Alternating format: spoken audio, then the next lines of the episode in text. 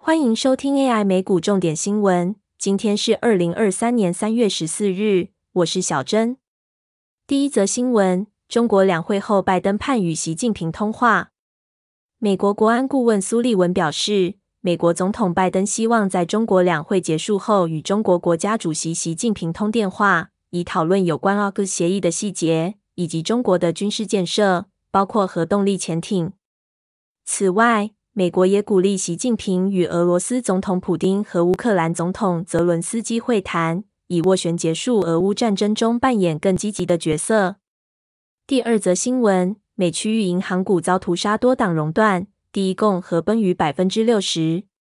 美国监管机关周末祭出非常规措施，支持倒闭的系股银行和 Signature Bank 所有存款户，让周一十三日股市脱离盘中低点。但银行仍是重灾区，区域银行股崩跌，第一共和 （First Republic） 狂泻逾百分之六十，多档区域银行股盘中多次跌停。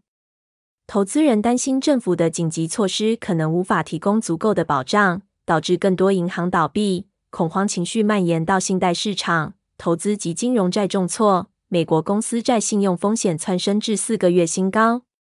Fed 支持措施之一。是接受依面值而非市价计算的抵押品，等于允许银行介入资金，但不必亏本出售资产。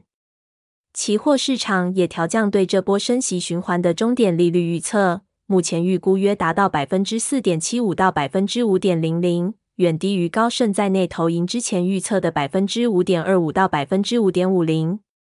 美国财政部 Fed 和 FDIC 在周日宣布，包括银行定期融资项目。Bank Term Funding Program 等一系列稳定银行体系的措施，并表示系股银行所有存户可以取回存款，同时关闭设于纽约、对加密货币友好的商业银行 Signature Bank，避免银行危机扩散。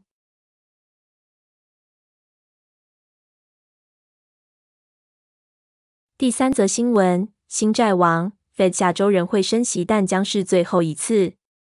DoubleLine Capital 创办人兼执行长冈拉克。Jeffrey Gundlach 认为，即使美国银行业纷扰促使监管机构采取特别的支持行动，联准会 （Fed） 仍将于下周小幅升息，但这可能也是最后一次。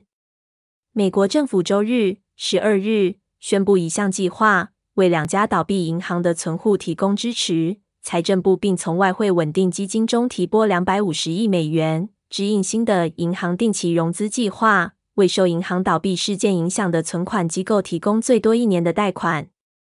冈拉克认为，这项将资金溢注到金融体系的贷款计划将再度助长通膨。他并警告，美债值利率曲线急剧变陡，预示着经济衰退迫在眉睫。第四则新闻，在 S V B 倒闭后，拜登强调美国银行系统仍然安全。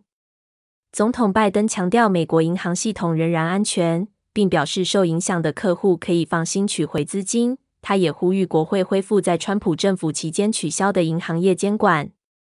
细股银行因高利率引发的混乱而出现挤兑，储户抽走了四百二十亿美元。但分析师表示，该银行的倒闭不太可能引发二零零八年金融危机期间席卷银行业的那种股牌效应。拜登表示，必须采取措施确保此种情况不再发生，并且政府官员表示。这些行动应该有助于防止任何额外的扩散。谢谢收听今天的 AI 美股重点新闻，再见。